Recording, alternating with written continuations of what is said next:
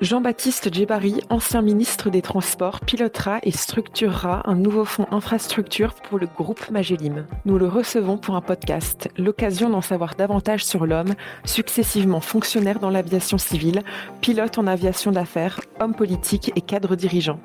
Quel est le fil rouge d'un parcours déjà si dense à seulement 41 ans? L'expertise dans le secteur des transports, certes, mais pas seulement. Jean-Baptiste Djebari commente pour les auditeurs de Funds 360 les moments clés de son parcours au travers de ses expériences et rencontres. Monsieur Jean-Baptiste euh, Djebari, vous intégrez le groupe Magellim en tant que managing partner. Donc une nouvelle étape dans un parcours déjà très riche. Donc ça c'est pour la partie euh, votre actualité, euh, si je puis dire. On y reviendra bien évidemment, mais à cette occasion, nous aimerions vous nous attarder sur votre parcours dans son ensemble. Bonjour Jean-Baptiste. Bonjour à vous, ravi d'être là. Alors, euh, merci. Merci d'accepter cet enregistrement euh, de ce nouvel épisode pour Funds 360. Dans cet épisode, voilà, nous aimerions que finalement vous nous aidiez à nous dire qui est Jean-Baptiste Djebari à la lecture de, votre parcours, qui n'a rien d'ordinaire. Certains, certains auditeurs en connaissent une partie qui est la partie euh, publique. Ce qui m'intéresse, c'est que chaque étape de ce parcours, qui semble hétéroclite, sous une forme différente à chaque fois, vient euh, s'imbriquer euh, une, nouvelle brique qui vient s'emboîter à la précédente, avec naturellement une finalité, laquelle, ça c'est ce qu'on va essayer de, de, découvrir avec vous. Alors je vais euh, faire un, tout petit résumé de la première partie de, de carrière. Vous me dites si, si j'ai juste.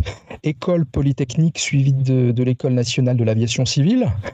Vous, vous devenez fonctionnaire dans l'aviation civile et pilote. Vous prenez la direction d'une compagnie d'aviation euh, d'affaires et en parallèle, vous devenez expert judiciaire près la Cour d'appel de Paris en matière de transport aérien. Alors première, euh, première question, Jean-Baptiste, est-ce que c'était euh, tout simplement un rêve d'enfant de devenir pilote? C'est une bonne question. Moi, pendant longtemps, j'ai eu des rêves d'enfant assez simple. Finalement. Je voulais euh, être pompier, je voulais être policier, et donc je remarque maintenant a posteriori que ça correspond quand même à des métiers euh, d'engagement public. Et puis, euh, et puis j'avais une vue qui n'était pas excellente, et donc j'adorais l'idée, j'adorais l'aviation, et déjà effectivement je, je levais les yeux au ciel quand je voyais passer des avions, mais j'ai toujours pensé jusqu'à assez tard finalement, jusqu'à ma, ma prépa, enfin ma terminale, ma prépa, que je ne pouvais, pouvais pas devenir pilote. Et il se trouve qu'au début des années 2000, ça correspondait à cette époque-là euh, les normes mhm. médicales pour devenir pilote se sont un peu assouplies. Et c'est à ce mhm. moment-là que j'ai envisagé d'en faire mon métier. Et puis effectivement, après, euh, après j'ai eu de la chance, euh, d'abord effectivement de, de faire l'ENAC et, et d'avoir une première une première carrière dans, dans l'aviation civile, côté mhm. direction générale de l'aviation civile, avant de réussir un concours euh, dans une entreprise, euh, dans une compagnie aérienne qui s'appelle euh, NetJet, et qui est un des plus grands groupes d'aviation d'affaires du, du, monde, toujours d'ailleurs, et, et d'être formé en Angleterre, aux États-Unis, de travailler en Europe et, d'entrer comme ça de, dans ce monde de, de l'aviation au, au, sens large, avec rapidement l'opportunité de participer à, la création d'opérations de, de, compagnies aériennes et de prendre des mhm. responsabilités. Et ça a été finalement comme ça en quelques années une, une première partie de carrière qui, ne s'arrête pas maintenant parce que je dois le dire que je, je continue à être un, passionné d'aviation et un pilote. J'ai toujours mes qualifications et donc je vole encore un peu maintenant pour mon plaisir et notamment avec mes enfants. D'accord, donc en, en, aéroclub finalement, c'est ça? Absolument, c'est des avions légers. Mais alors, euh, euh, ce, rêve d'enfant, c'est pas, c'est pas anodin. Moi, j'ai envie de dire, euh, il y, a deux, il y a deux choses, hein, sans, sans, faire de, psychologie de comptoir naturellement. Il y a deux choses qui sont finalement paradoxales. Le rêve d'enfant, de, comme vous dites, qui regarde le ciel. Bon, très bien, mais finalement, c'est un domaine ultra technique. L'enfant, lui, rêve pas de, de calcul de, comment on appelle ça, de portance ou de masse et centrage d'un avion. Ça reste ultra technique. Vous, c'est quelque chose qui vous a plu tout de suite? Euh, non, c'est vrai. Et, euh, et, là aussi, on y, vous m'invitez à l'introspection, on y réfléchissant un peu. C'est vrai que moi, il y avait plusieurs choses qui me, il y a deux choses en fait qui m'ont passionné dans le métier de, pilote et d'une manière générale dans l'aviation. Euh, la première, c'est effectivement le, caractère technique et le fait de, de, savoir faire quelque chose. Moi, dans ma vie, j'ai toujours essayé de, de faire des choses et, et, savoir piloter un avion, c'est évidemment un acte technique mmh. qui n'est pas, qui n'est qui est peut-être moins euh, compliqué que certains l'imaginent, mais en tout cas qui nécessite euh, de travailler en temps réel, euh, avec des contraintes, et, donc effectivement de techniquement maîtriser son, savoir. Et puis le deuxième élément qui m'a toujours plu, et en même temps qui est une grande, comment dirais-je, une grande, un, enfin, qui, qui, porte, qui pousse à mhm. l'humilité, c'est que quand vous vous confrontez euh, aux éléments, quand vous êtes euh, en l'air, quand vous affrontez tous les jours la météo, des conditions adverses, c'est une grande école de l'humilité parce que vous n'êtes jamais plus fort que les éléments. Il y a un côté un peu physique ou métaphysique, effectivement, d'être, de se voler, d'être en l'air, de voir loin, d'avoir une sorte de liberté. Et je pense que la liberté revient pas mal dans mon parcours. Mais, mais c'est aussi le, le monde de l'aviation, c'est, c'est le monde des contraintes extérieures. Et donc, ça, finalement, ça remet ça remet assez, ça encore assez bien sur Terre aussi, et c'est peut-être le paradoxe. Mais c'est vrai que cette dimension technique et, peut-être cette dimension un peu, un peu philosophique euh, liée à une forme de liberté qu'on a dans le ciel, c'est quelque chose qui, qui reste et qui demeure importante pour moi. Effectivement, on commence à, pressentir un, fil rouge dans votre parcours qui, serait un petit peu au-delà du, trop évident euh, domaine des, transports, j'ai envie de dire. Moi, ce, que je vois aussi euh, dans cette première partie de carrière, vous me dites si je me trompe, c'est euh, le désir de, curiosité. Il y, a un proverbe que je déteste, c'est sur la curiosité, c'est que ce serait un vilain défaut. Pour moi, pas du tout. C'est un peu le contraire. Vous en pensez quoi? Non, non, mais alors, je partage complètement parce que ce que vous dites, moi, il se trouve que j'ai, avec l'aviation, j'ai euh, voyagé. De fait, ça a été mon métier pendant un temps et, et en voyageant, mhm. d'abord, on se regarde aussi un peu, un peu, un peu différemment. On regarde notre, pays, la France, et, et, de là où on vient un peu différemment. Et, d'ailleurs, souvent de façon plus positive parce qu'on est toujours euh, désolé quand on se regarde et, consolé quand on se console, comme dit aussi l'autre dicton. Mais, euh, mais, mais je crois que la curiosité, moi, c'est d'ailleurs y compris sur le plan scientifique et technologique c'est toujours mhm. ce qui pousse à la découverte, c'est toujours ce qui pousse à la, remise en question. Et, pour moi, c'est une qualité éminente. évidemment, il faut, il faut aussi essayer à un moment que cette curiosité, elle se concentre sur euh, un objet. Et, il y a des moments où il faut se concentrer et, exécuter fondamentalement euh, une fonction, un objet, un projet. Mais, euh, mais pour moi, ça reste une qualité absolument primordiale, c'est sûr. Et, donc, dans cette, euh, dans cette activité euh, euh, de, transport, de, de, pilote aérien, là, vous vous dites déjà, vous, vous avez déjà cette conscience, ce désir d'un transport plus propre et plus durable, d'un transport aérien. J'ai envie de dire, bon, l'aviation électrique, on n'y est pas encore, même s'il y a des, essais sur, en aéroclub, justement, sur des, des petits, des petits avions d'école.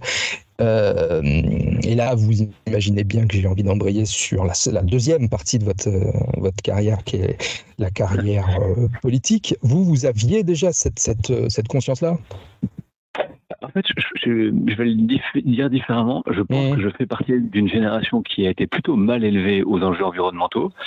Non pas qu'on avait, mmh. qu'on était moralement inconscient, mais, mais simplement parce que c'est vrai que sociétalement, ces sujets étaient quand même moins portés. Moi, je me souviens très bien qu'à l'école, il fallait se, distinguer en ayant euh, les paires de chaussures les plus modernes, euh, les t-shirts américains, etc. Donc, je, pense que je fais vraiment pas partie d'une génération qui a été élevée avec la conscience écologique. En revanche, euh, tout, euh, comment dirais-je, tous ces sujets-là m'ont tout de suite intéressé sous l'angle de l'innovation technologique. Moi, je me souviens quand j'ai ah, commencé à voler, il y avait les premiers projets euh, d'avions électriques.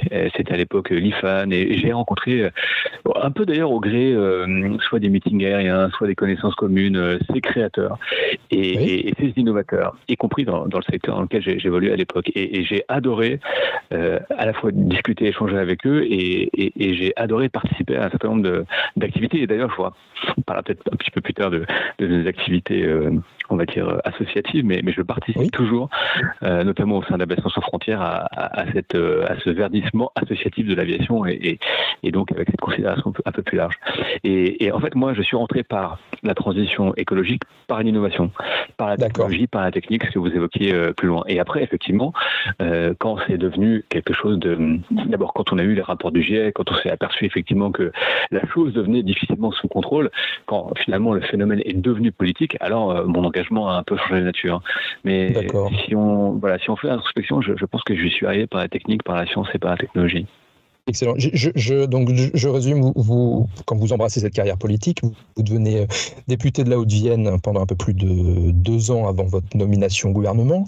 Vous devenez secrétaire d'État puis ministre des Transports jusqu'en mai 2022 sur la question du pourquoi, euh, vous y avez euh, répondu. Est-ce que, pour aller un peu plus loin, est-ce que c'est cette expertise technique que vous aviez, que vous aviez envie de, mettre au service de l'intérêt général? Je rappelle que quand on est député, on n'est pas député uniquement que sur des questions euh, techniques. On, les, on représente l'ensemble de sa circonscription. C'est plus large. Non, c'est vrai. Ah, là aussi, vous me forcez à se remettre dans la configuration de l'époque, mais il se trouve que pour le coup, moi, j'étais intéressé à la vie, euh, à la vie politique. Je, suivais l'actualité politique, mais je n'ai jamais été euh, encarté dans aucun parti. Et, c'est vrai que pour le coup, euh, le fait d'avoir, d'abord, enfin, je, suis entré en politique par l'aviation parce que c'est dans le cadre d'un mmh. projet que je montais d'une compagnie aérienne régionale que j'ai rencontré Emmanuel Macron et son environnement et que j'ai suivi en fait ensuite l'aventure d'Emmanuel Macron et qu'à un moment, j'ai posé la question de, de m'engager. Mais pour moi, l'acte d'engagement, donc le fait d'être candidat à la députation, c'était euh, davantage un, un, acte citoyen en me disant que quand on est citoyen, et eh ben, parfois, on peut euh, s'engager pendant un temps. Et moi, je voulais le faire pour cinq ans et c'est ce que j'ai fait. Euh, en quelque sorte, prendre des responsabilités, faire la loi et, comme député, puisqu'évidemment, à l'époque, je ne me projetais pas comme, comme ministre. Et puis, j'ai eu la chance d'abord de, bah, d'arriver dans, finalement sur un terrain qui était pas défriché parce qu'on est arrivé un peu plus de 350 députés à l'Assemblée nationale. il a fallu s'organiser, prendre des responsabilités. Et moi, j'ai eu la chance d'avoir des responsabilités assez rapidement, notamment en animant la commission euh, euh, développement durable et, aménagement du territoire, qui évidemment traite de tous ces sujets de, transport, d'énergie, d'aménagement, euh, et, ça a été évidemment très très très intéressant. Et, l'aspect technique dans tout ça, ça m'a permis peut-être de deux choses. D'abord de me forger peut-être plus rapidement des convictions, parce que mhm. quand on parce que la physique et, les maths, mais surtout la physique est têtue. Et, donc c'est vrai que quand on essaie de, prioriser, d'avoir comme ça des, grandes intuitions, le fait de se raccrocher à des éléments tangibles et objectifs, ça, aide à, peut-être euh, orienter un peu ses, choix, ou en tout cas à proposer des choix qui sont, euh, qui sont euh, objectivés. Et, puis après, il y, a, aussi beaucoup dans tout ça, il faut le dire, le, fruit des, rencontres, des aléas, des, événements. Et, c'est vrai que j'ai eu la, chance au bout de deux ans, un peu, moins de deux ans et demi, d'être renommé au gouvernement. Et là, une autre, une autre aventure commence parce qu'il faut apprendre aussi notre fonction, euh, trouver, euh, trouver son style, euh, afficher un certain nombre de priorités, essayer d'avoir des résultats concrets. C'est évidemment une période très, très enthousiasmante et intéressante de ma vie jusqu'à présent, c'est sûr. D'accord, donc là, de législateur, vous passez effectivement dans le, le, pouvoir, pouvoir exécutif. est-ce que, est que finalement, quand on est ministre des, des Transports, vous, votre rapport à, l'environnement, est-ce que, bon, bah, je, c'est une question peut-être un peu culottée, est-ce qu'on ne devient pas davantage euh, éco-anxieux? Est-ce qu'on ne se dit pas finalement, j'ai assez peu de, marge de manœuvre?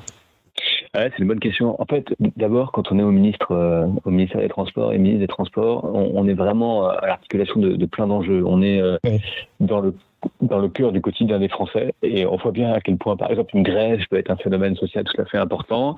Mmh. On est euh, évidemment dans euh, des euh, des secteurs ou un secteur qui regroupe d'ailleurs qui regroupe plusieurs secteurs hein, parce que quand vous vous occupez des transports vous vous occupez de la route du ferroviaire du maritime de l'aérien de la logistique donc c'est évidemment une pluralité d'acteurs et de sujets parfois d'ailleurs un peu contradictoires les, uns avec les autres. Donc il faut trouver un chemin une méthode pour pour naviguer un peu dans tout ça et, et agir ou trouver une forme de complémentarité dans l'action plutôt que euh, de, de, de, faire le choix d'un secteur qu'on voudrait particulièrement porter, parce que derrière, il y a évidemment des hommes et des femmes et, des enjeux sociaux qui sont assez forts. Et puis, et puis c'est vrai que maintenant, il y a cette, euh, cette, non pas cette tendance, mais cette obligation, cet impératif de rendre compatibles nos activités humaines avec mmh. cette urgence, de rendre compatibles nos activités humaines avec euh, l'urgence écologique et, la lutte contre le dérèglement climatique. Et il y a deux façons de le voir pour répondre à votre question sur l'éco-anxiété. Il y a effectivement le, le fait d'être un peu saisi par le côté vertigineux de, tout ce qu'on essaie de, faire. Et, c'est vrai que ça peut l'être un peu vertigineux. Et, puis, euh, et ou d'exercer une forme euh, d'optimisme de la volonté. Et, moi, je, resterai parce que je pense que c'est nécessaire, résolument optimiste. Et, j'ai essayé d'organiser les choses avec optimisme et volonté. Et de trouver un chemin, un chemin qui soit français pour nous, hein, qui quand même maximise nos, intérêts, un chemin qui soit européen, parce qu'on voit bien que l'Europe, dans cette course mondiale, a peut-être un peu de, retard à rattraper. Et puis en s'appuyant, là aussi encore une fois, et c'est un choix que j'assume complètement sur sur la technologie, sur l'innovation, sur ce qui, au fond, est un très grand facteur d'optimisme et de bonne prospérité. Donc c'est comme ça que moi j'ai essayé d'organiser les choses dans ma tête et avec mon équipe.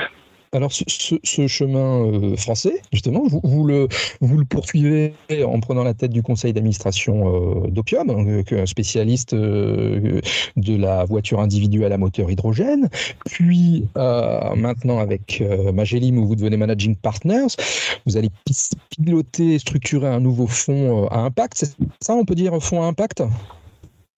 Non, d'abord, c'est vrai que moi, j'avais fait un peu la promesse, y compris à ma famille, de ne faire que 5 ans en politique. Donc, c'est une promesse que j'ai tenue. Mhm. Euh, et, j'avais l'envie, après la politique, d'abord de retourner dans le, dans le secteur privé, où évidemment, il se passe beaucoup de choses, de retrouver euh, des projets français. Et, parce que peut-être que le fait d'avoir fait euh, de la politique a encore renforcé une forme de, de, patriotisme, en tout cas de, de, sentiment de conviction que, que, le, que ce pays, que notre pays avait beaucoup à faire. Et puis, et puis j'ai passé effectivement un peu plus, euh, quasiment un an euh, à, la présidence du conseil d'administration d'Opium, qui est une jeune start-up industrielle qui euh, veut fabriquer et commercialiser des, véhicules à hydrogène. C'était évidemment et éminemment intéressant. Et puis, au gré d'une rencontre avec Steven Perron et, Fabrice Sabot, c'est vrai que nous avons commencé, à, imaginer mhm. le projet du, du fonds d'infrastructure qui pouvait se trouver euh, logé dans, dans, le groupe Magelim comme une des nouvelles activités et euh, avec cette ambition collective commune de, bah, de créer un fonds euh, dont la vocation sera de contribuer à la décarbonation dans, dans différents secteurs comme celui de, des transports, de l'énergie, des télécoms. Et on voit bien, moi ce qui m'a plu dans le projet Magelim, c'est sa dimension territoriale, sa déclinaison territoriale. Et on voit bien qu'il y a énormément de projets en France et en Europe de taille intermédiaire sur ces différents sujets pour lesquels une, une nouvelle offre euh, ou un nouveau fonds logé dans un groupe comme Magellan peut être euh, d'une grande pertinence. Donc c'est ça Très bien. Très bien. Faire, euh, avec l'équipe. Et donc un fonds, un fonds qui n'est pas qui n'est pas sectoriel, qui n'est pas orienté transport, mais qui est thématique. Finalement, on parle de décarbonation dans différents secteurs. Absolument, on parle bah, des grands sujets dont on parle quand même souvent dans le débat public, hein, qui sont des sujets mmh. d'ailleurs souvent compliqués, techniques, technologiques, parfois, parfois complexes. Euh, on parle évidemment de la transition énergétique, c'est-à-dire produire euh, davantage d'énergie et que cette énergie soit, soit verte ou le plus verte possible. On parle évidemment aussi de, de mettre en œuvre des transports moins, plus, moins polluants et donc de mettre en œuvre des infrastructures qui permettent euh, le développement des transports moins polluants. Et puis on voit bien que la transition numérique a changé beaucoup, beaucoup de, de nos activités, qu'elle aussi nécessite des investissements considérables et des nouveaux champs qui s'ouvrent hein, aussi au, au, secteur des infrastructures, le, le, le champ du spatial, les infrastructures sociales. Enfin bref, ça, crée quand même un champ des possibles euh, extrêmement large. Et c'est euh, dans ce champ-là qu'on va, euh, ces prochaines semaines, ces prochains mois, structurer notre offre qu'on veut aussi un peu différenciante, un peu différente et, pertinente et, qu'on compte la commercialiser dans la foulée les mois qui viennent. Très bien, on, suivra ça avec grande attention. On précise bien d'ailleurs que Magellim n'est pas uniquement positionné sur l'investissement immobilier, puisqu'au départ c'était c'était la, foncière Magellan, mais il y a eu de, nombreux euh, rapprochements. Hein. Euh, si, si, si, je ne me trompe pas, Plus Finance, Turgo Capital, euh, Proximea, et Baltis dans le crowdfunding immobilier. Bon, ça, ça reste dans l'immobilier avec votre nouveau collègue Alexandre Toussaint, que j'ai eu la chance aussi d'avoir de, en, podcast. finalement, si, si, je reprends tout ce riche parcours, euh, c'est un peu réducteur de dire que le, seul transport est le, fil rouge. Finalement, ce serait un petit peu plus l'innovation euh, technologique pour le progrès sociétal. Est-ce que ça vous irait quelque chose comme ça? Pas mal, moi ça me va assez bien. Et euh, non, mais je pense que j'essaie de, de, me dire que finalement, on a, on a un temps utile sur cette terre qui n'est pas si important que cela. Et moi, je l'ai appris à mes dépens en perdant un père assez jeune, et ça m'a donné le sentiment de l'urgence pour moi-même. Et, et, au fond, tout ce qu'on essaie de faire euh, nous dépasse assez largement. Donc moi, ce qui m'intéresse, et c'est peut-être pour ça aussi que j'ai fait un peu de politique, c'est d'œuvrer sur des projets qui soient utiles et de pouvoir se regarder à l'issue de tout ça et d'être de s'être, non pas amusé, mais d'avoir eu le sentiment de faire des choses qui, qui sont utiles avec des gens qu'on apprécie, voire qu'on voire qu'on aime, et, euh, mhm. et, de se retourner avec une forme de fierté au, bout du parcours. Moi, c'est ça que j'essaie de, de faire, et je, il n'y a que ça qui m'obsède en vérité. C'est cette forme d'utilité. Et après, effectivement, il y a plusieurs champs qu'on peut embrasser dans une vie, et, et en tout cas, moi, j'aime cette liberté-là de pouvoir aller euh, d'un champ à l'autre et, et trouver une forme d'utilité personnelle. Eh ben, vous avez anticipé sur mon, ultime question qui était euh, si vous deviez euh, citer une expérience de vie, malheureusement vous, vous, venez de le faire, ou peut-être une rencontre euh, qui, qui, a motivé ou catalysé ce, ce, ce, parcours, une rencontre professionnelle ou, ou personnelle? Non, j'ai plein, plein, de rencontres en vrai qui, me, qui me viennent à l'esprit. Mais hum, on parle souvent en mauvais français de, des defining moments, des moments qui définissent. Et j'ai pas mal de mhm. moments qui, euh, où, j'ai pris conscience de choses, mais à un moment euh, dont je me rappelle très bien, qui est le moment où j'arrive justement dans mon école de, pilote. Euh, à, Oxford et, et là j'ai appris qu'on pouvait être prof et ne pas savoir et on est en France, dans un pays où l'erreur est quand même très, très mal tolérée. Et, moi, le fait de rencontrer des gens intelligents qui savaient dire qu'ils ne savaient pas, et, maintenant c'est devenu assez mainstream finalement le droit à l'erreur, etc. Mais à l'époque, ça m'a ça m'a beaucoup rassuré parce que quand on, est, quand on est comme ça un peu chamboulé le point personnel, et j'ai évoqué la, disparition de mon père, on, a besoin aussi parfois de, de retrouver de, de la ressource, de la bienveillance, c'est-à-dire qu'on peut faire des erreurs et, et reprogresser, rebondir. Et, donc moi, je me suis aussi beaucoup construit avec ça. Euh, finalement, euh, se mettre en risque, prendre le risque d'échouer, c'est absolument pas un problème. C'est même parfois la condition de la réussite future. Et, donc, voilà, ça m'a. Ce moment-là a forgé ma, propre résilience. Et je pense que c'est important dans un parcours que d'apprendre à bien échouer pour mieux rebondir. Eh bien, ce sera le, le, le, mot de la fin, Monsieur Djebari. Merci, merci infiniment pour, pour cette très agréable discussion. On a évoqué beaucoup de choses sur votre parcours. Je rappelle que vous intégrez le groupe Magelling en tant que managing partner et vous allez prendre la responsabilité du pilotage et de la structuration d'un fonds. Je vous remercie infiniment. Excellente journée.